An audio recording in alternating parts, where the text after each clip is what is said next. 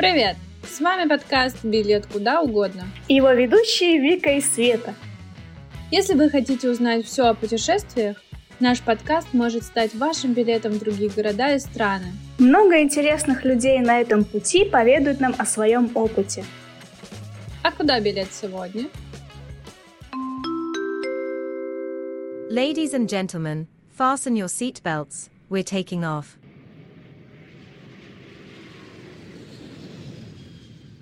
А сегодня мы в Австралии. Это единственный материк, полностью находящийся в южном полушарии планеты, загадочность и уникальность которого влечет многих.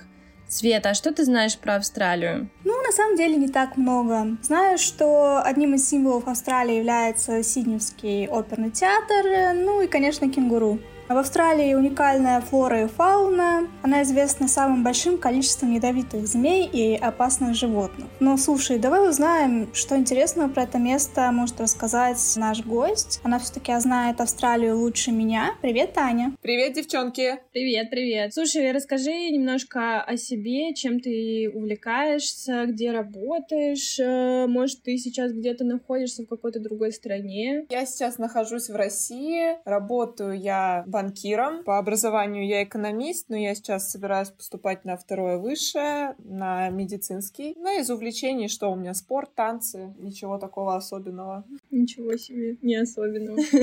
Медицинский? Почему ты решила в медицинский? Да, я давно хотела. Я еще со школы все это любила. Не знаю, почему я поступила на экономиста. Видимо, я подумала, что это прибыльно.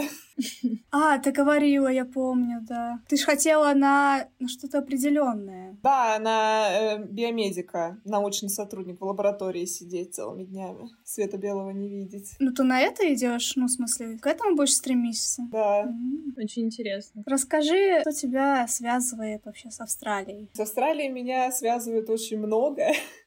Но в первую очередь, конечно, это несколько лет проживания там. Во время моей учебы я закончила там старшую школу. Это 10, 11 и 12 классы. В Австралии 12 классов, в отличие от России. И после этого я улетела домой в Россию, в Москву. А тебе было тяжело перестроиться? Ну, я бы не сказала, что это было прям тяжело. Я была к этому готова. Я сначала съездила туда на пробный семестр на три месяца, потом улетела домой, сделала сделала уже прям длинную учебную визу на три года и прилетела обратно. Ну, конечно, адаптация тяжела, особенно в том возрасте, в том плане, что очень скучаешь по родным, по родителям, по друзьям. Конечно, общество российское общество австралийское, оно очень сильно отличается, поэтому мне было там скорее одиноко. Но я не скажу, что это прям связано с адаптацией. А ты одна прям полетела? Да, да, я полетела одна, но первые два месяца со мной была, ну даже не два, наверное, полтора, со мной была мама, потом она улетела домой, и я осталась там, да. Мне было 15 лет, когда я туда прилетела. 15 лет. Мне было бы страшно. Почему ты поехала учиться именно в Австралию? Ну, на самом деле было несколько факторов. Во-первых, я не говорю ни на каком языке, кроме английского. Соответственно, я рассматривала только англоязычные страны, и выбор стоял Британия США, Канада и Австралия. Но Австралия меня подкупала, конечно же, своим климатом. В США я не хотела совершенно точно, мне никогда там не нравилось. В Британии очень кусачие цены на обучение, поэтому выбор пал на Австралию. Ты, получается, там два года жила? Ну, где-то плюс-минус, да. То есть, как бы точно считать уже не получится. Ну, в общем и целом, да. Угу. А какие плюсы и минусы нашла для себя? Из плюсов, конечно же, очевидных для меня это климат. Очень тепло, очень хорошо. Ну, смотря, конечно, кому-то это плюс, кому-то минус. Не все любят жару, но для меня, как для человека, который ненавидит холод, снег, слякоть, вообще все, что ниже плюс 15, для меня это ад. Поэтому, конечно же, это самый главный плюс. Ну и близость к морю, близость к океану. Люди, которые любят море, они меня поймут, когда близко океан, сразу возрастает э, количество активностей, которые ты можешь выполнять. Это там и дайвинг, и серфинг, и просто плавать. На море мы таскались каждые выходные. Угу. А мне, наоборот, подруга переехала ближе к морю. Я такая, сколько ты там была? Она живет уже 4 месяца. Она такая, ну, пару раз ходила, типа.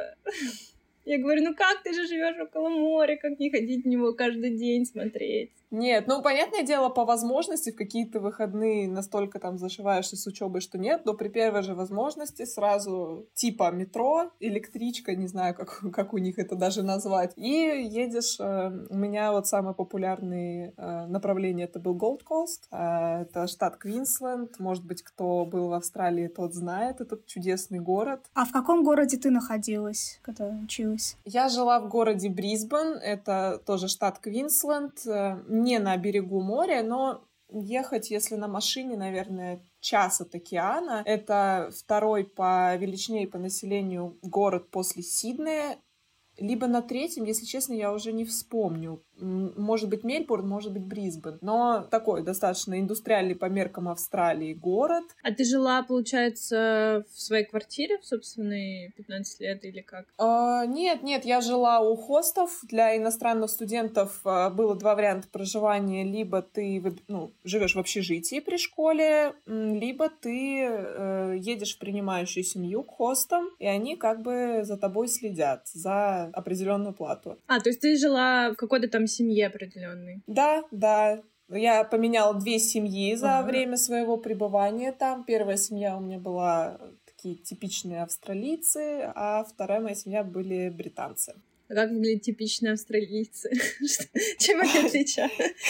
Я не знаю. Э, типичные австралийцы, они скорее по образу жизни, знаешь. Вообще, вот, кстати, что касаемо минусов, я бы упомянула в первую очередь это. Австралийцы очень пассивный народ на самом-то деле. То есть э, они в основном работают, а после работы я не заметила, чтобы они чем-то занимались. Изредка это может быть какой-то спортзал, но чем-то большим нет.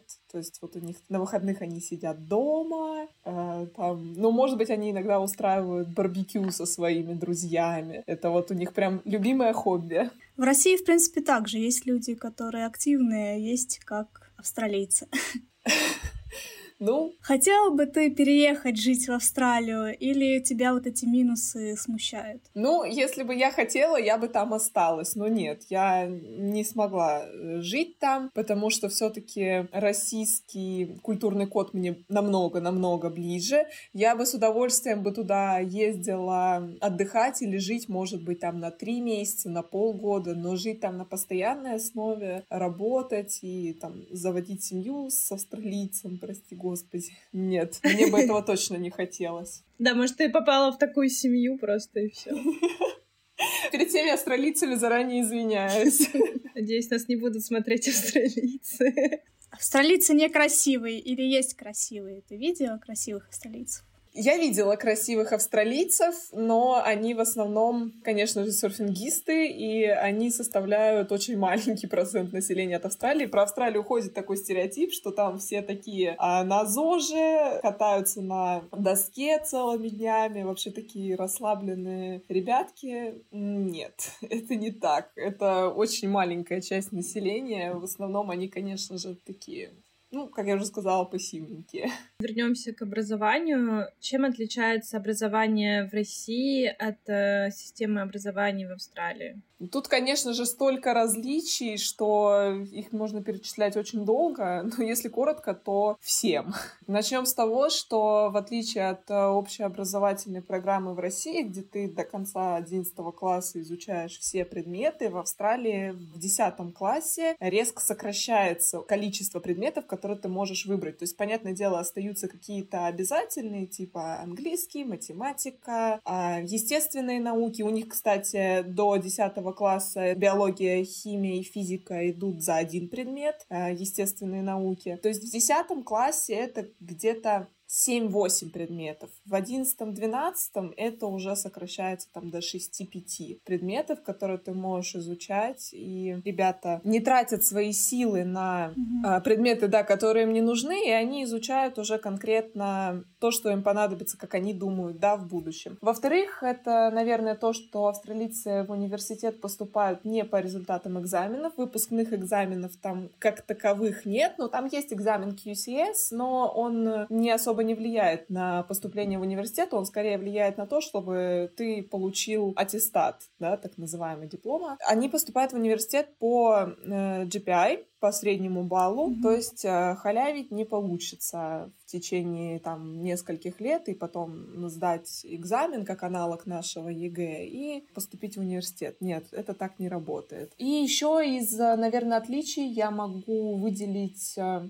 занятия, которые проходят в намного более свободной форме. Там нету как таковых классов. Ну, хотя я, опять же, говорю, могу говорить только за свой колледж. Я училась в частном колледже, не знаю, как там дела обстоят в государственных э, школах, но вообще по-моему, как по рассказам ребят, э, все то же самое. У них нету классов как таковых, нету парт, там таким кругом стоят столы, учителя могут на них сидеть. Э, урок ведется в свободном формате. Также у них очень много разных технологий в школах. Например, на биологии в 11-12 классе мы сами сажали какие-то растения, на протяжении некоторого времени смотрели, как они развиваются и так далее. И, конечно же, в школах очень много активитис разных. Там и футбол, и легкая атлетика, и черлидинг, и музыка, театр, все, что хочешь. У нас а, в России такого, к сожалению, к большому сожалению, нет. Не, ну у нас есть активные разные. Ну да. У нас было какой-то там. Ну, не так. Ну, это не так развито, да. То есть, вот, например, театр, они ставили там полноценный спектакль mm-hmm. раз в семестр, арендовали театр, продавали туда билеты и всякое такое. Mm-hmm. Они ездят на межшкольные соревнования. Вот даже музыкальный коллектив, они постоянно ездили на какие-то там а, прослушивание, что-то делали. Я, конечно, особо в их деятельность не вникала, я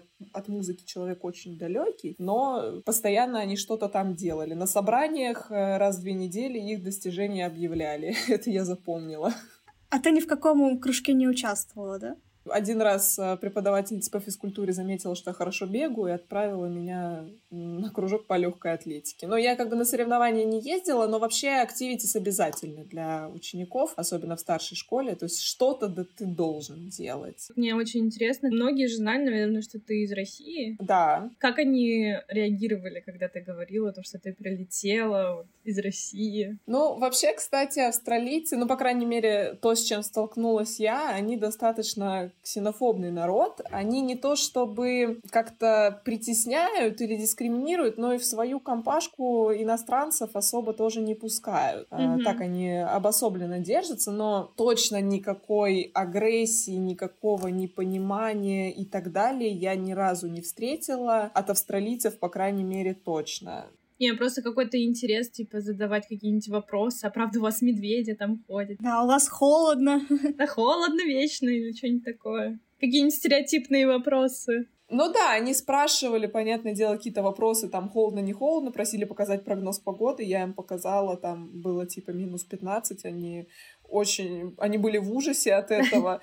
А еще они очень любили повторять русские маты. Я не знаю, ну, кстати, мне кажется, это у всех иностранцев есть такое. Они прям обожают это и думают, что это очень смешно и что их шутку все должны оценить. А скажи, пожалуйста, были только австралийцы или какие-то еще национальности были? Кого ты можешь выделить? Выделить я могу, конечно же, в основном китайцев.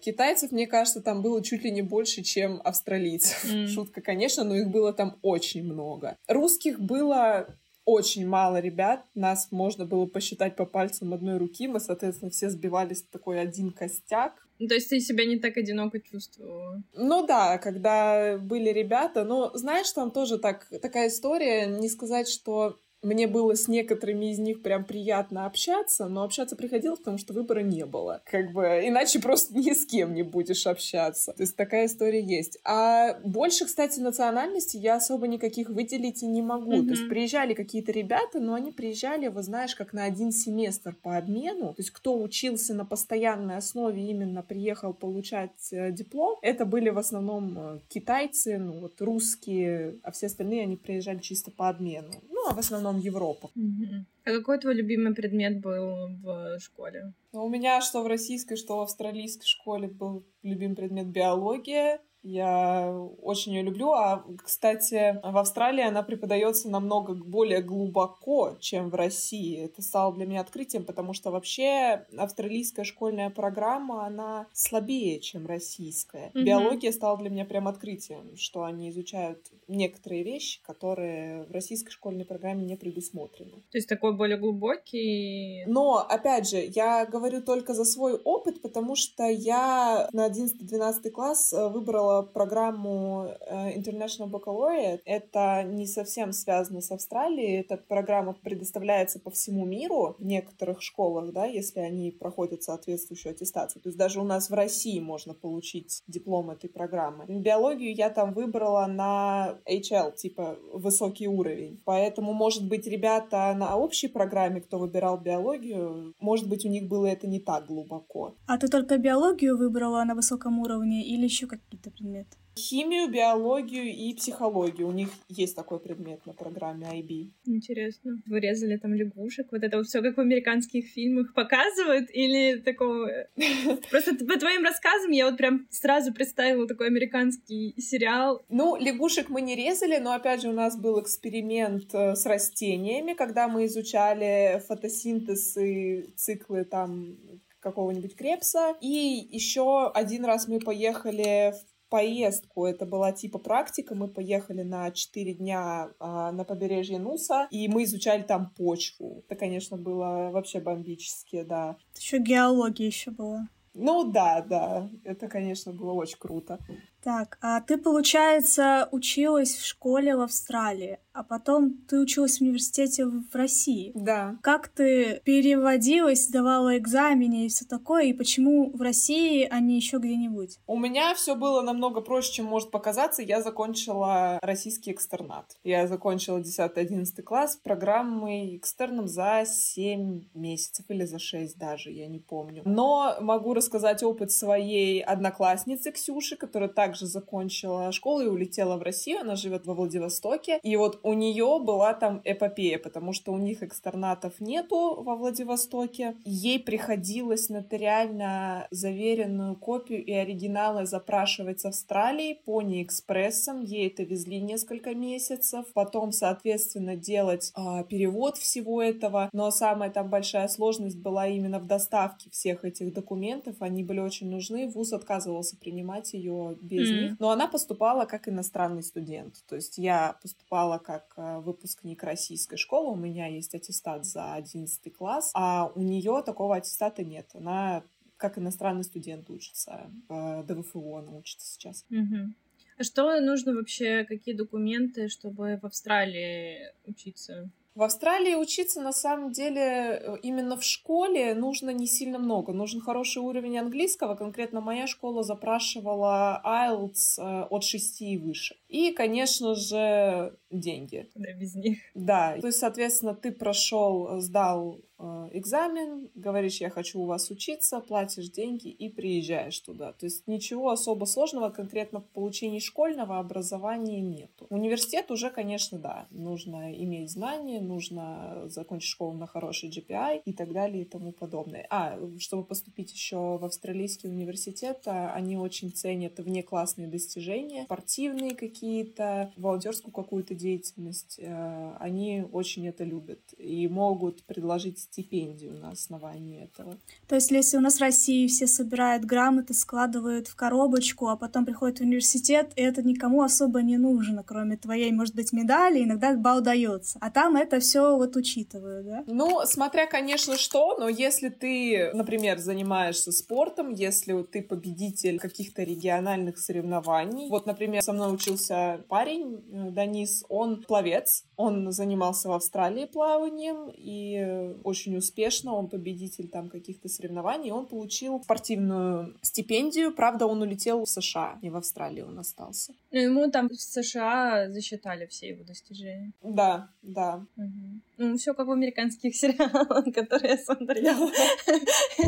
Ну да, так и есть, по сути. Скажи, насколько все таки дорого учиться и жить в Австралии, и что дороже, учиться или жить? А, ну, я могу назвать конкретные цифры. 20 тысяч австралийских долларов стоит год обучения в школе, и примерно столько же стоит проживание. Австралийский доллар — это где-то примерно 50 рублей, то есть, соответственно, около миллиона за то и за другое. Ну и, конечно же, как-то деньги на жилье там, ну, все-таки иногда хочется что-то купить, где-то поесть и так далее и тому подобное. Это, конечно же, тоже вливается в копеечку, потому что ценник в Австралии вообще не дешевый. Ну, опять же, смотря с какими странами сравнивать, да, дорого-недорого, все познается в сравнении. С той же Британией это дешево. Если мы сравниваем с Европой, это дорого. Вообще бюджетные места в твоем колледже э, были? Ну, то есть, если бы ты сдала хорошо там экзамены какие-нибудь. А, частная школа не предусматривает бюджетных мест, там mm-hmm. все учатся платно. Государственная школа бесплатна для австралийцев, а, ну, либо mm-hmm. как, за какую-то символическую сумму, то есть это оплата там за ноутбук, учебники и так далее. Mm-hmm. Но, насколько я знаю, э, по крайней мере, в те школы, которые я смотрела, интернациональных студентов не принимают. То есть ты все покупала сама? Да, я покупала сама, но школа выдает ноутбук полностью вся информация в интернете, она вся твоя. Но учебники требовались э, далеко не на всех программах и далеко не на всех предметах. Mm-hmm. То есть у меня вот, насколько я сейчас вспоминаю, у меня был учебник именно физически, только по психологии. Остальные mm. я учебники не покупала, потому что я обходилась цифровой версией, мне ее в целом было достаточно. На уроке спокойно абсолютно можно было использовать ноутбук, э, открываешь там учебник и спокойно занимаешься. Ноутбуки нельзя было использовать только разве что на э, каких-то тестированиях и экзаменах. В остальное время, пожалуйста. А как они относятся к шпаргалкам? Если бы тебя увидели с шпаргалкой, тебя бы выгнали или что сделали? Ну да, это удаление с тестирования. Mm, очень жестко. Тестирование, знаете, как проходит очень забавно. Вспоминаете сцену из Гарри Поттера, где они писали эти сов вот это выглядит абсолютно так же. Одноместные парты стоят в спортзале, все сидят по одному в полнейшей тишине, там вот эти тикают часики на стене, ходят вокруг преподаватели, uh-huh. смотрят, и ты как бы сидишь, пишешь, но списать там я не пробовала, мне кажется, что это нереально. Может быть, кто-то ухитрялся. На каждого на входе проверяют на наличие телефонов, даже какие-то, по-моему, металлоискатели, если меня память не обманывает, использовали. Ну, короче, как на ЕГЭ. То есть пронести можно, вопрос в том, что как как ты это будешь использовать. Это сразу видно. А скажи, в основном тестирование было или больше свободных э, экзаменов, где надо говорить, писать, что-то развернуто? Где говорить не было ни одного экзамена, а писать, ну, как бы тестирование, это я имею в виду, что тебе выдают бумажку, там есть вопрос, и ты пишешь на него ответ. Тестов там не было. На бумажке нужно именно написать ответ, то есть по химии условно. Напишите реакцию там такую-то, такую-то ты сидишь, пишешь реакцию. Как прореагирует такой-то элемент с этим элементом? Ага. Были ли какие-то неловкие или смешные ситуации во время учебы или в общении с другими людьми местными? Австралийцы это сами по себе очень неловкий момент.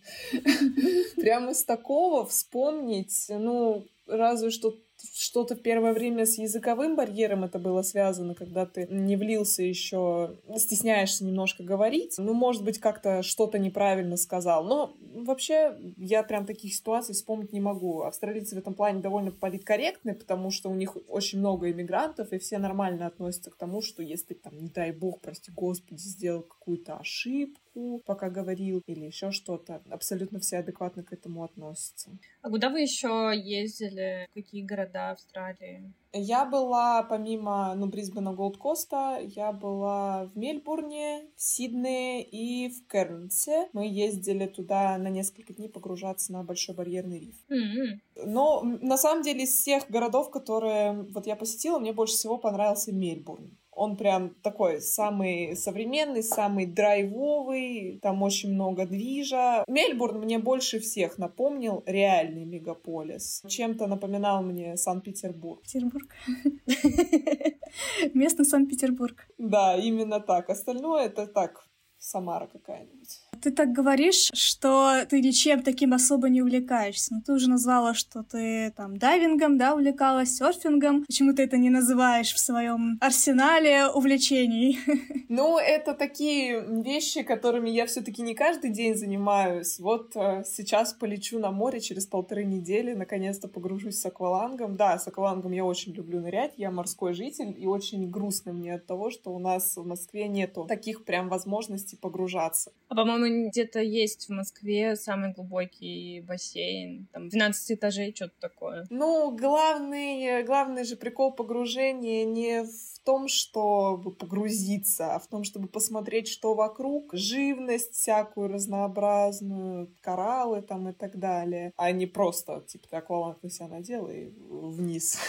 Я просто никогда не погружалась. Мне рассказывали, что это очень страшно. Я тоже еще не пробовала. Попробуйте, девочки, обязательно. Это кайф, это самый настоящий кайф. А обязательно погружаться там глубоко или обычный сноркинг, э, там, ну, примерно все можно увидеть, э, кораллы, рифы и все такое? Э, вполне себе можно, просто это будет не так ярко, потому что вблизи, ну, если только разве что вы не занимаетесь фридайвингом и вы не знаете техник, как э, можно погрузиться без акваланга на продолжение продолжительное количество времени. Но так, снорклинг там, да, вполне себе разрешен. Вот ребята, кто с нами на Большой барьерный риф ездил, я видела, надевали гидрик и снорклили именно. Но купаться в Австралии, это, конечно, такая себе история именно на берегу, потому что волны там не позволяют плавать в классическом понимании этого слова. Прыгать на волнах можно. То есть там в основном э, волны, то есть нет особо тихих гавань, да? Нет, нету. Нет, ну они так-то, конечно, есть, но их очень мало. В основном, если хочешь спокойной водички, лучше, конечно, в бассейн пойти. В Австралии очень много, знаете, такие прикольные у них в центре города. Вот я точно видела такое в Брисбене и в Кернсе. В Мельбурне такого, возможно, нет, потому что там все-таки прохладно зимой, зимой. Бассейн посреди города сделан под естественный водоем. То есть там есть пляж, прям песок. Я туда ездила, когда на море было слишком далеко ехать. Разложил там полотенчик на пляжике, лежишь, загораешь, в басик пошел, искупался. Очень круто. Класс. Захотелось плавать немножко. А у меня главный вопрос такой. Там реально очень много пауков. Я знаю то, что там есть какой-то сезон,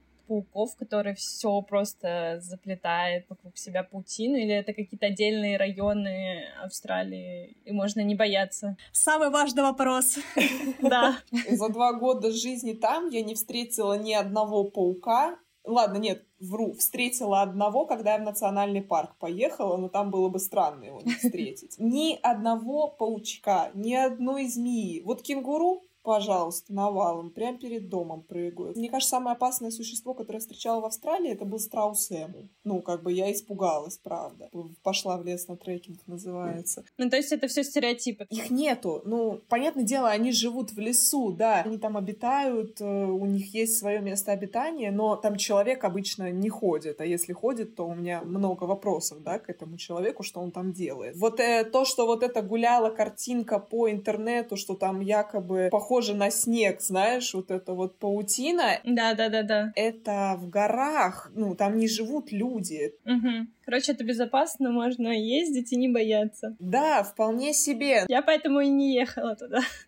Нужно просто понимать технику безопасности. Например, если ты приехал на пляж, и там стоит предупреждение, что купаться нельзя, то есть красный флаг, оно там стоит не просто так. Либо слишком опасное течение, либо медузы. Ну, просто не надо лезть в воду. Если ты видишь предупреждение, что осторожно, дикие животные, например, в Керти я встречала на, прям на пляже, там постоянно красный флаг, купаться нельзя, потому что на побережье водятся крокодилы. Ну, как бы, если человек полез под прямое вот э, указание, что тут крокодил не лезь, но я думаю, что тут виноват он сам уже. А так в городе, в пригороде, в частном секторе всех этих тварей нет. У нас говорили, то, что тебя убьет кокос, э, больше вероятно, чем тебя съест акула. Акула — это вообще моя больная тема. Они чудесные существа, замечательные создания. Все, кто хоть раз нырял, погружался к акулам, они меня поймут. Вообще не вижу смысла их бояться. Я бы себе питомца такого завела домой. Очень крутые. Мы на Мальдивах э, плавали за акулами, правда, я когда видела, я сразу уплывала.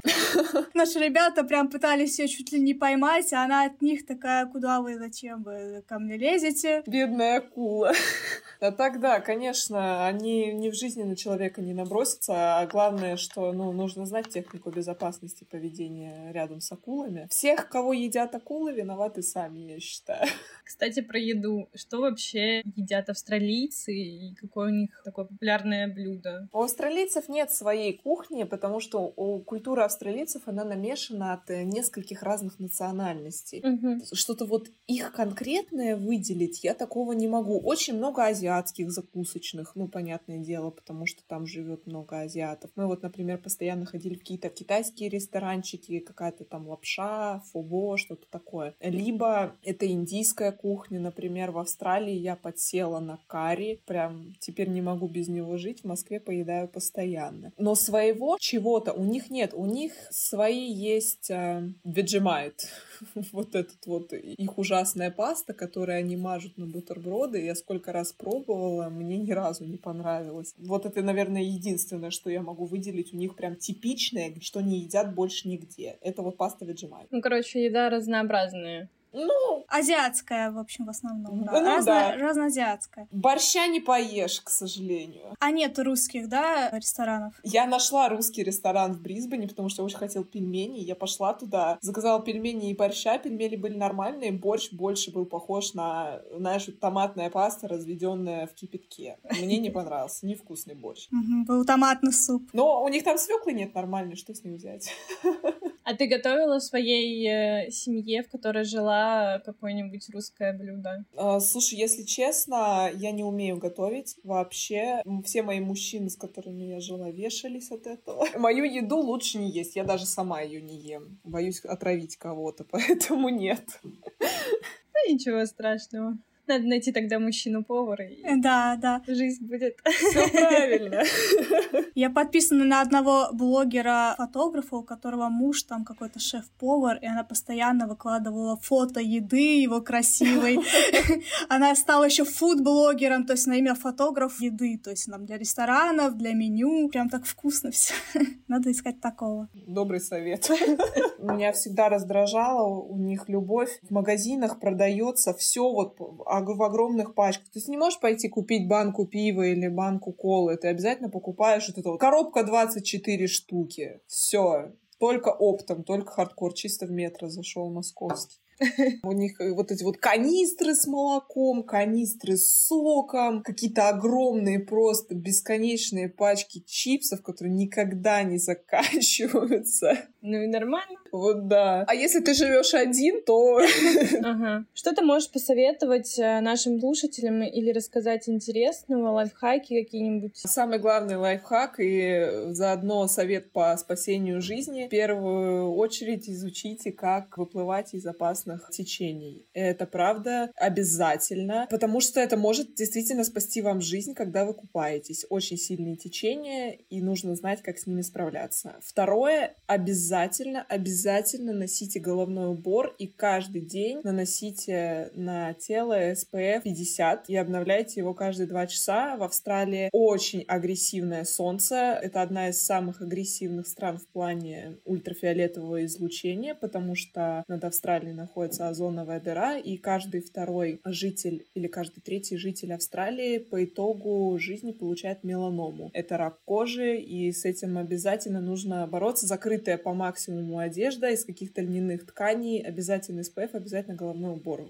В школах, кстати, шляпа широкополая входит в обязательную школьную форму. Без нее на улицу выходить нельзя. И это правильно, так и должно быть. Потому что я сгорела в Австралии в первый месяц своего там пребывания до ожога второй степени. Я не могла двигаться две недели. Ого. Жесть. Поэтому вот вам небольшие советы по спасению от меня. Подожди, а это получается в летний период? Или это вот прям на протяжении всего? Всегда обязательно SPF. Конечно, летом шанс э, сгореть до, до мяса намного выше, но зимой все равно солнце очень-очень агрессивное. То есть летом ультрафиолетовый индекс 11-12 — это стандартная ситуация для Австралии. Учитывая, что максимальный он 12, это неприятно. Угу. Спасибо за твои советы советы. И у меня к тебе такой еще вопрос. Ты бы хотела вернуться еще в Австралию хоть раз? Конечно, хотела бы. Я Австралию считаю все равно своим вторым домом, несмотря на все ее минусы, несмотря на то, что в Россию я прилетела и вздохнула с облегчением, я все равно очень скучаю, и я очень надеюсь, что когда-нибудь я туда вернусь. Еще в своих достижениях забыла упомянуть, что ты посетила 22 страны. Да, есть такое, вот скоро будет 23 или, или 20... Слушай, а я чуть не уверена, что 22. Мне кажется почему-то, что 26. Ты можешь на досуге прописать примерный список, чтобы мы знали, куда тебя дальше звать? У меня есть приложение BIN. Я могу даже скрины тебе прислать. Я веду список. А, давай. Спасибо тебе большое. Было очень интересно. Спасибо тебе за то, что ты была у нас сегодня. Спасибо, что позвали. Мы надеемся, что ты придешь к нам еще. Ой, я тоже надеюсь. И расскажешь про остальные. Расскажу все, что знаю. Стран в мире много, но каждую по отдельности можно обсуждать бесконечно. Поэтому мы решили по некоторым странам делать несколько выпусков. Ждите второй выпуск про Австралию, где мы познакомимся с новым гостем. Once a jolly swag man camped by a billabong under the shade of a coolibah tree. And he sang as he watched and waited till his billy. You come a waltzing Matilda with me.